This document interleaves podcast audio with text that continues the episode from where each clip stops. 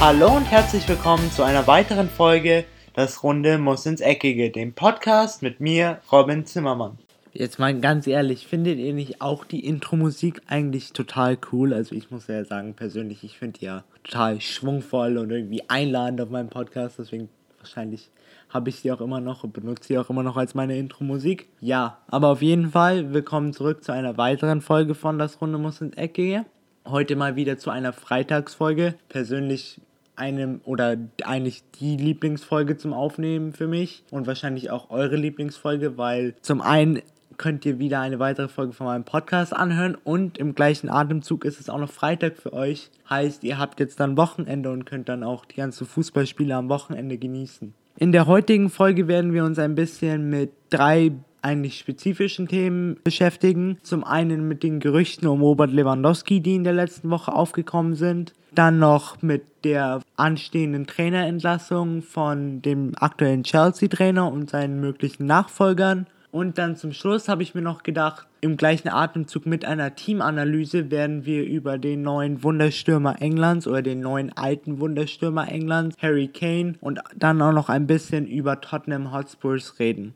Doch bevor wir jetzt loslegen, will ich nochmal die Gelegenheit nutzen, um mich bei allen von euch wirklich nochmal, ich kann es nicht oft genug sagen und ich kann auch irgendwie nicht aufhören, das zu sagen, weil es mir einfach so viel bedeutet. Wir sind jetzt schon fast bei 230 Downloads, also wie schnell diese Zahl nach oben schießt, das ist einfach unglaublich und wie viele Leute sich immer jede einzelne Podcast-Episode von mir anschauen. Es ist wirklich krass. Auch manche von euch haben mir über Instagram geschrieben oder auch manche haben über Facebook geschrieben. Und ich versuche wirklich die meisten Nachrichten zu beantworten. Aktuell sind es ja noch nicht so viele, von daher komme ich da noch ganz gut hinterher. Aber solltest du jetzt zum Beispiel, der jetzt gerade meinen Podcast anhört, solltest du mir irgendwann mal eine Nachricht geschickt haben und ich habe nicht drauf geantwortet, dann tut es mir auf jeden Fall leid, aber ich will, dass du weißt, dass es mir wirklich sehr, sehr, sehr, sehr viel bedeutet und ich versuche auf jeden Fall alle Nachrichten zu beantworten. Ja, ich hoffe, dass es genauso weitergeht und dass wir genauso weiterhin Spaß haben werden. Falls ihr zum Beispiel irgendwelche Verbesserungsvorschläge habt, was ich besser machen könnte, falls ihr irgendwelche Meinungen zu Themen habt, zum Beispiel, vielleicht findet ihr ja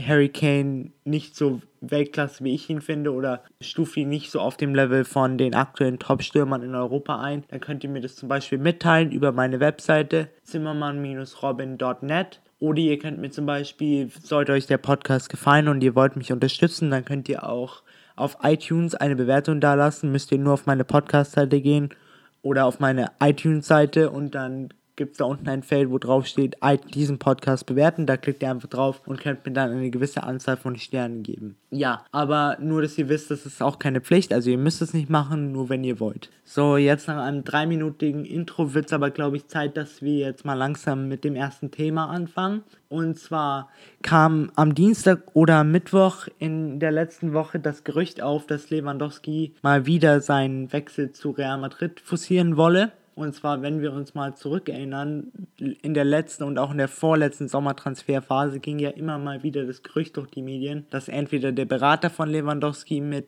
Real Madrid angeblich gesprochen hat oder sich auch mal Lewandowski mit den Real Madrid Verantwortlichen getroffen habe. Aber jetzt scheint es ein bisschen konkreter zu sein, denn zum einen soll sich der polnische Berater von Lewandowski mit den Real Madrid Verantwortlichen schon mehrmals in den letzten Monaten in Madrid getroffen haben, um über bestimmte Vertragsklauseln zu reden und auch über das Gehalt zu reden. Und jetzt kam auch noch das Gerücht auf, dass sich schon Lewandowski mit den Real Madrid Verantwortlichen auch getroffen haben soll. Und dass das auf jeden Fall sein absoluter Traum jetzt noch wäre, bevor er dann seine Karriere ausklingen lässt nochmal zu Real Madrid zu wechseln. Ich persönlich aus der Sicht von Lewandowski kann es natürlich verstehen, denn er will sich auch nochmal einfach im Ausland beweisen. Also ich will jetzt nicht, dass ihr mich da falsch versteht. Auf jeden Fall der ba ist Bayern München und Real Madrid sind beide für mich auf dem gleichen Level. Jedoch, wenn man sich mal Robert Lewandowskis Profikarriere anschaut, dann hatte er nur zwei Profistationen und die waren beide in Deutschland. Zum einen Borussia Dortmund und zum anderen der FC Bayern, wo er jetzt gerade spielt. Von daher kann ich es verstehen für einen Spieler seines Niveaus, dass er sich, dass er den Fans und vielleicht auch nochmal sich selber beweisen will, dass er es auch im Ausland schaffen kann.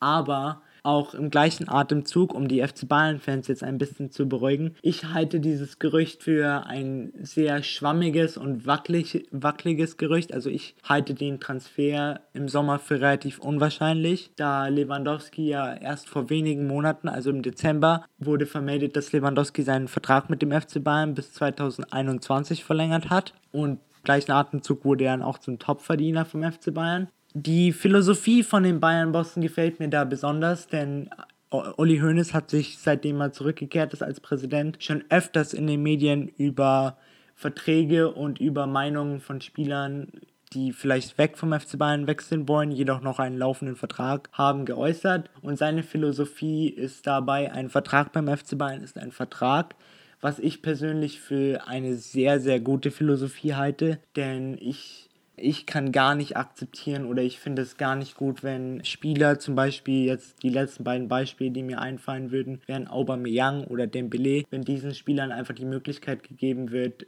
den Verein zu erpressen. Zum einen mit Dembele, der dann damals einfach Trainings geschwänzt hat oder sich einfach mit den Barcelona-Verantwortlichen getroffen hat, obwohl es Borussia Dortmund verboten hat und genauso wie Aubameyang Aubameyang hat ja jetzt in den letzten sechs Monaten sich mehrere Spirenzien geleistet. Zum Beispiel wurde er öfters suspendiert, weil er Trainings verpasst hat und dann hat er zum Beispiel auch Bilder auf Instagram hochgeladen, wo er mit Freunden Fußball gespielt hat in der Halle, während seine Mannschaft in der Bundesliga um drei Punkte gekämpft hat. Von daher ich finde einfach, diese Philosophie sollte bei jedem Verein vorhanden sein, dass ein Vertrag ist ein Vertrag. Klar, für manche Vereine ist es einfacher, diese Philosophie zu haben als für andere, denn der FC Bayern könnte, sich, könnte es sich auch zwangsläufig leisten, für ein Jahr Robert Lewandowski einfach auf die Tribüne zu setzen. Klar, das wäre jetzt ein bisschen ein Vor, ein, eine voreilige Aktion, denn der FC Bayern braucht auch Lewandowski auf irgendeine Art und Weise, denn er ist immer noch ein Weltklasse-Stürmer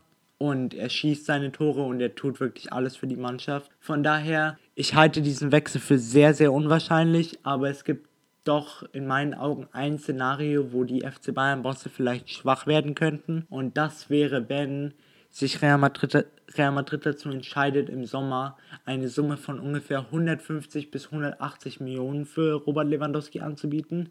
Denn da, wenn ich persönlich zum Beispiel der Boss vom FC Bayern wäre, da würde ich mir schon ganz genau überlegen, ob ich es annehmen soll oder nicht.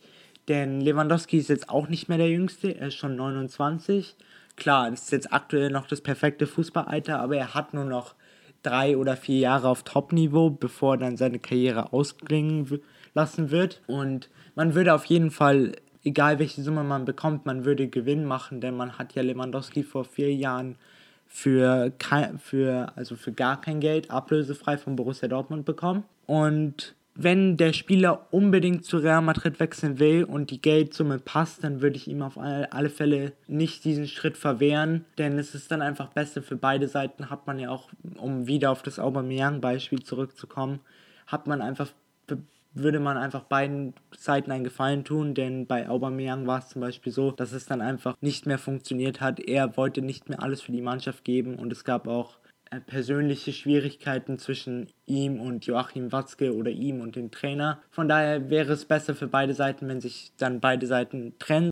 Und ja, sollte das wirklich passieren, dann habe ich mir mal überlegt, wer könnte denn die Fußstapfen von Lewandowski, die ja wirklich dann groß wären. Ich meine, er hat, er ist beim FC Bayern einer der besten Torschützen, die der FC Bayern je hatte. Auch zum Beispiel, was mir immer noch im Gedächtnis bleibt, was eines der besten Spiele war, die ich je gesehen habe, oder eines der besten Einzelshows, die ich je gesehen habe, war das 5 zu 1 gegen den VfL Wolfsburg, wo er in 9 Minuten das Spiel von 0 zu 1 auf 5 zu 1 gedreht hat.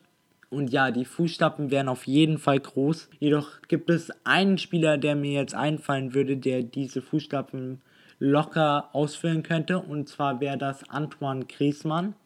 Klar, der Franzose wäre nicht ganz billig, aber seine Ausstiegsklausel liegt ab dem 1. Juni 2018 bei 100 Millionen Euro. Und sollte der FC Bayern sich dazu entscheiden, Robert Lewandowski für 180 Millionen abzugeben und dann die Ausstiegsklausel von Antoine Griezmann zu ziehen, der schon häufig in einem Interview gesagt hat, dass er von der Bundesliga nicht abgeneigt wäre, dann würden sie ja immer noch 80 Millionen Gewinn machen. Also wenn das kein gutes Wirtschaften ist, dann weiß ich auch nicht. Robert Lewandowski will vielleicht den FC Bayern verlassen, aber auf der Insel, genauer gesagt der Trainer von den Blues, Antonio Conte, wird wahrscheinlich dazu gezwungen, die Blues zu verlassen, denn es läuft sowohl sportlich als auch menschlich, also zwischenmenschlich, nicht mehr wirklich ähm, sauber oder rund zwischen ihm und den Blues. Zum einen, wenn man sich die letzten beiden Ligaspiele anschaut und auch die gesamte Leistung über das, die ganze Saison, also 2017, 18, dann läuft es wirklich nicht mehr rund oder nicht mehr so, wie man es eigentlich vor der Saison erwartet hätte und wie sie es auch in der letzten Saison, wo sie den Meistertitel holen könnten, gezeigt haben.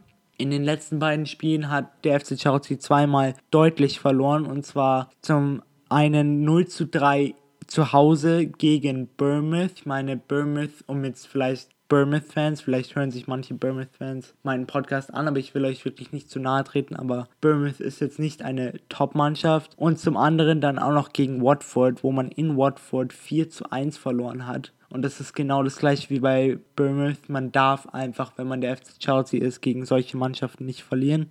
Aber das ist nicht nur das, sondern auch die gesamte Leistung über die aktuelle Saison. Es passt einfach nicht mehr. Die Innenverteidigung scheint nicht stabil zu sein. Der FC Chelsea scheint so, als kommen sie ohne John Terry nicht mehr klar. Denn zwar, wenn man sich die Namen auf dem Blatt Papier, John, Gary Cahill und David Lewis und auch Aspilicueta, der die Position teilweise wenn sollten sie mit einer Dreierkette spielen, auch ausfällt, dann klingen diese Namen zwar auf dem Blatt Papier Weltklasse, jedoch in der Wirklichkeit sind sie nicht mehr wirklich auf dem Top-Niveau. Gary Cahill und David Lewis sind nicht mehr die jüngsten. Das merkt man auch, sie haben einfach nicht mehr diese Schnelligkeit. David Lewis in meinen Augen war immer einer der Top 10 Verteidiger der Welt. Aber jetzt, wo ich mir mehrere Spiele von ihm angeschaut habe, hab, er wirkt einfach so, als könnte er nicht mehr mit dem Niveau mithalten. Er hat zwar gute Spiele, wo er wirklich dominiert und wirklich alles abräumt, was ihm hinten in die Quere kommt, aber er hat auch Spiele, wo er einfach Slapstick-Einlagen drin hat und wo er extrem unsicher am Ball wirkt. Aber das ist nicht nur um das jetzt nicht nur auf den beiden abzulagern, warum es nicht so wirklich gut beim FC Chelsea läuft. Nicht nur das ist das Problem, einfach die gesamte Philosophie vom FC Chelsea funktioniert nicht mehr. Das Konterspiel hat sich eindeutig nicht mehr bewährt in dieser Saison, denn Vereine wie zum Beispiel jetzt Bournemouth oder der Watford haben sich einfach perfekt darauf eingestellt, indem sie sich selber hinten reingestellt haben. Also musste der FC Chelsea die Initiative übernehmen und haben sie dann einfach mit ihren eigenen Waffen und zwar mit Kontern drei beziehungsweise viermal mitten ins Herz getroffen und so konnten sie dann auch deutlich als Sieger vom Platz gehen. Nicht nur sportlich, sondern auch zwischenmenschlich soll es zwischen Antonio Conte, den Spielern, aber auch Roman Abramovic, dem Geschäftsführer von FC Chelsea, nicht mehr wirklich fun funktionieren. Roman Abramovic soll anscheinend seitdem Diego Costa den Verein verlassen hat, extrem enttäuscht von Antonio Conte sein, denn Roman Abramovic hielt immer große Stücke von Diego Costa und bekanntlich wurde ja Diego Costa von Antonio Conte rausgeschmissen und dafür wurde ja Alvaro Morata geholt, der zwar keine schlechte Saison spielt, aber jetzt immer häufiger verletzt ist. Von daher kann er nicht seine Leistung oder er kann zwar seine Leistung abrufen, aber nicht dauerhaft und nicht so, dass es dem Blues weiterhelfen würde und auch mit Spielern wie Thibaut Courtois, der sich jetzt in der letzten Woche in einem Interview geäußert hat und gesagt hat, dass sein Herz an Real Madrid hängt. Das darf einfach, wenn man der FC Chelsea ist, darf man das als Trainer und auch als Geschäftsführer nicht zulassen, dass ein so wichtiger Spieler einfach öffentlich mit Real Madrid flirten darf. Und ja, von daher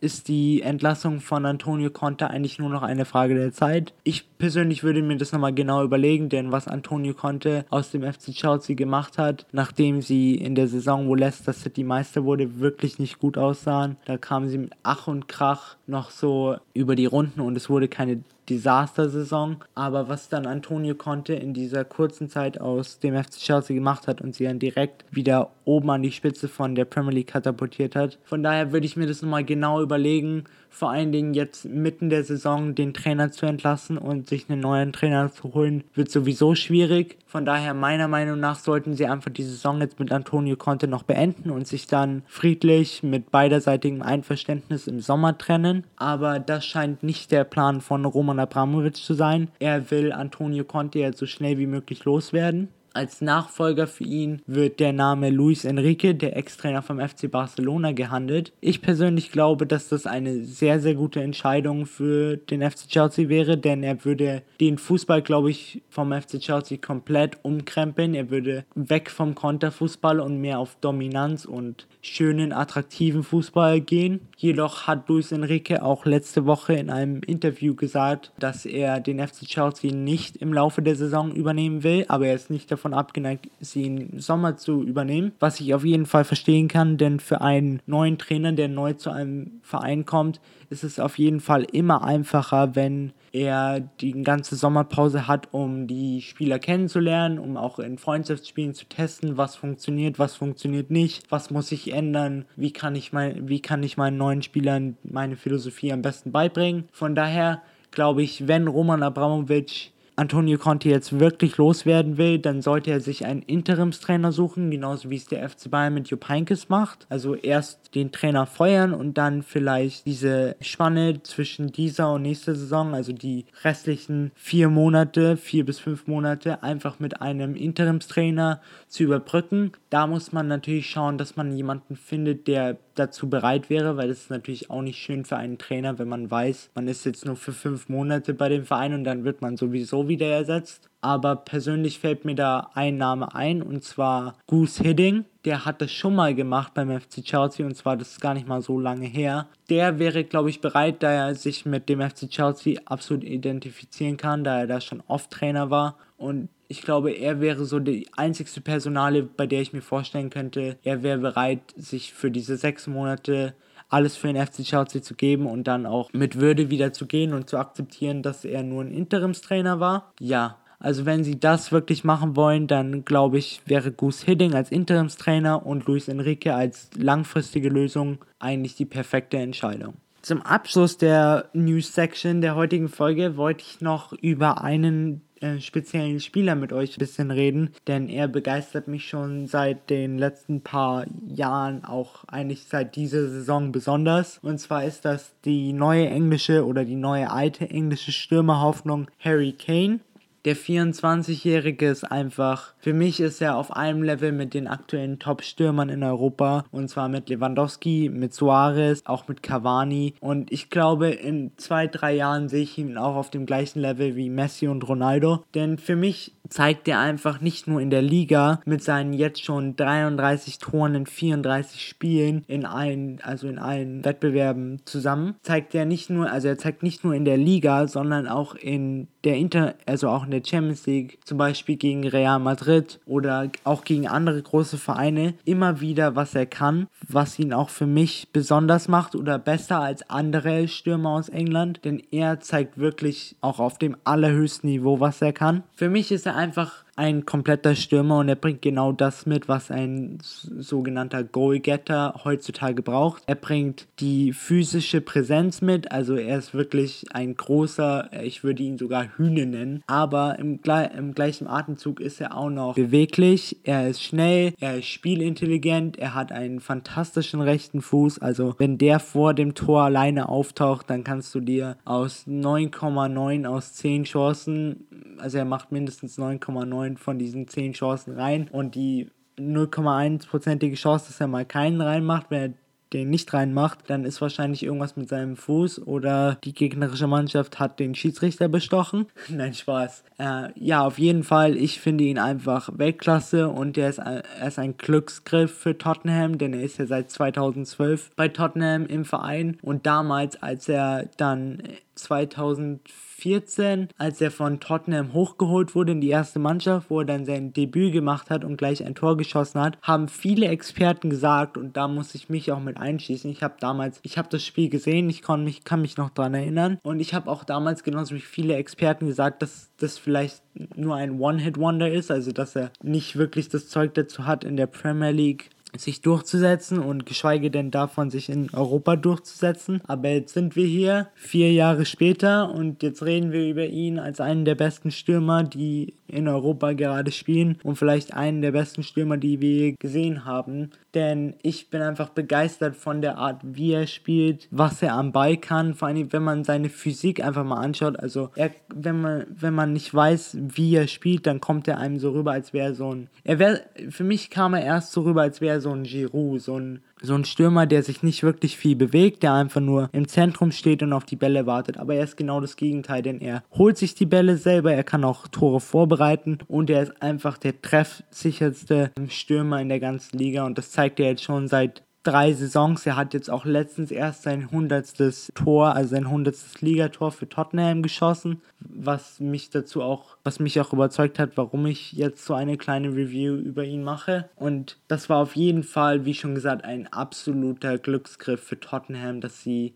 an ihn geglaubt haben und ihn weiter spielen haben lassen. Denn ich glaube, sie hätten wirklich was verpasst, wenn sie ihn irgendwann mal abgegeben hätten. Denn es gab, auch schon das Gerücht damals, dass ein kleinerer Verein aus England ihn verpflichten wollte. Und es war genauso wie damals, vielleicht erinnern sich noch manche von euch, Thomas Müller war auch mal kurz davor zu TSG Hoffenheim zu wechseln. Und so war es genauso mit äh, Harry Kane. Er war kurz davor zu einem kleineren englischen Verein zu wechseln. Jedoch hat sich dann der, der Geschäftsführer von Hot Tottenham damals entschieden, ihn doch zu halten, weil er hat anscheinend etwas in Harry Kane gesehen, was andere nicht gesehen haben. Und jetzt kann ihm eigentlich nun die ganze Fußballwelt aus einem neutralen Standpunkt danken. Denn ich glaube nicht, dass er sich woanders besser entwickeln hätte können, außer bei Tottenham. Ja, das war's jetzt so ziemlich mit der News Section für heute. Aber wie immer in einer Freitagsfolge wollte ich dann auch noch eine kleine Teamanalyse machen. Und was trifft sich besser für die heute, heutige Folge, nachdem wir jetzt gerade über Harry Kane gesprochen haben, als dass wir ein bisschen über Tottenham reden? Ja, fangen wir doch erstmal wie immer mit der Startelf an und dann arbeiten wir uns langsam vor zur Philosophie von Maurizio Pochettino und schauen, was gut läuft und was nicht so gut läuft. Also im Tor haben wir auf jeden Fall Hugo Loris und Michael Form. Also Hugo Loris ist auf jeden Fall ein Weltklasse-Torhüter, die französische Nummer 1. Und auch bei Tottenham scheint der äh, unverzichtbar zu sein. Klar, er hat manchmal so seine kleinen Patzer drin, wo er manchmal nicht so gut ausschaut, aber die sind ihm eindeutig zu verzeihen, denn es überwiegen die Weltklasse-Spiele bei ihm. Mit Michael Form haben sie auf jeden Fall einen guten Ersatz. Falls Hugo Lloris durch Verletzungen ausfallen sollte, dann brauchen sie sich auch da keine Sorgen machen, dass sie vielleicht extrem viele Tore kassieren würden, wenn der Franzose nicht da wäre. Weiter geht's mit der Rechtsverteidigerposition. Da haben sie sich im Sommer verstärkt und zwar durch Aurier, der von PSG kam, nachdem Kyle Walker ja für 60 Millionen zu Manchester City gewechselt ist. Ich finde, dass sie ein, sich einen sehr, sehr guten Ersatz geholt haben, denn er zeigt auch in dieser Saison wirklich, was er kann. Er ist physisch präsent, er ist schnell, er ist auch nach vorne gut, aber nach hinten hält er den Laden auch ziemlich gut zusammen. Als Ersatz haben sie dann auf der Seite noch Kieran Trippier. Auch kein schlechter Mann, für, dich, für mich jedoch keine Weltklasse. Aber nachdem ja Aurier selten verletzt ist, macht das nicht so viel aus. Denn wenn Kieran Trippier mal zum Einsatz kommt, dann zeigt er auch normalerweise keine schlechten Leistungen und die Mannschaft zieht ihn dann einfach ein bisschen mit. In der Innenverteidigung, die kann ich eigentlich nur als die beste Innenverteidigung meiner, nach, meiner Meinung nach in der Premier League betiteln. Und zwar haben wir da Alderweireld und Vertonken, beides Belgier, beide perfekt aufeinander abgestimmt. Und Tottenham ist ja, was für die beiden Innenverteidiger spricht, hat er schon seit zwei Jahren am Stück die beste Abwehr in der Liga und auch dieses Jahr scheint es wieder so zu sein, als würde Tottenham die wenigstens Tore kassieren. Von daher an den beiden ist wirklich nichts auszusetzen. Auf der Linksverteidigerposition haben wir Danny Rose. Da sehe ich so das kleine erste Problem bei Tottenham, denn er ist für mich nicht wirklich defensiv stabil. Nach vorne zeigt er wirklich, was er kann. Er ist nach vorne sehr, sehr aktiv, aber defensiv hat er seine Patzer drin und defensiv wirkt er einfach nicht so stabil, was die Gegenspieler ja dann auch immer merken werden und dann spezifisch über diese Seite spielen werden, was man auch in Spielen zum Beispiel gegen Manchester United oder Manchester City gesehen hat. Nachdem Tottenham ja meistens im 4-2-3-1 oder auch mal im 4-3-3 aufläuft, Ich bin jetzt mit dem 4-2-3-1 gegangen, weil ich das persönlich für die bessere Formation für die Spieler von Tottenham halte. Deswegen machen wir jetzt weiter mit dem defensiven Mittelfeld. Im defensiven Mittelfeld haben wir zum einen Victor Wanyama. Es ist eigentlich der perfekte Abräumer. Er ist groß, er ist körperlich stark, er ist schnell. Er zeigt auch in dieser Saison, was er kann. Er ist ja vor zwei Saisons ist er von Southampton gekommen und neben ihm haben wir meistens den Belgier Moussa Dembele. Für mich ein sehr, sehr interessanter Spieler und es wundert mich bis heute, dass er noch nicht zu einem wirklich großen Verein wie zum Beispiel äh, Paris Saint-Germain, dem FC Bayern, Barcelona, Manchester United, Manchester City oder Real Madrid gewechselt ist. Denn zwar ist er jetzt schon etwas älter, aber vor zwei, drei Jahren hat er auch immer die genau gleiche Leistung gezeigt. Er ist körperlich präsent, kann nach hinten sowie nach vorne sehr gut arbeiten, ist aber auch torgefährlich und hat meiner Meinung nach so dieses spezielle was manche Mittelfeldspieler nicht haben, dass er sich einfach mal traut abzuziehen und somit auch viele Tore für Tottenham erzielt. Weiter geht's auf der rechten Seite. Da war es vor der Wintertransferphase etwas dürr bei äh, Tottenham. Da hatten sie nämlich nur den Argentinier Lamela. Aber jetzt haben sie sich auch noch mit einem zweiten PSG-Spieler und zwar mit Lukas verbessert. Für mich ein sehr, sehr interessanter Spieler. Es bleibt aber abzuwarten, ob er sich in der Premier League wirklich zurechtfinden wird. Denn er ist jetzt nicht ein Spieler, der von seiner physisch,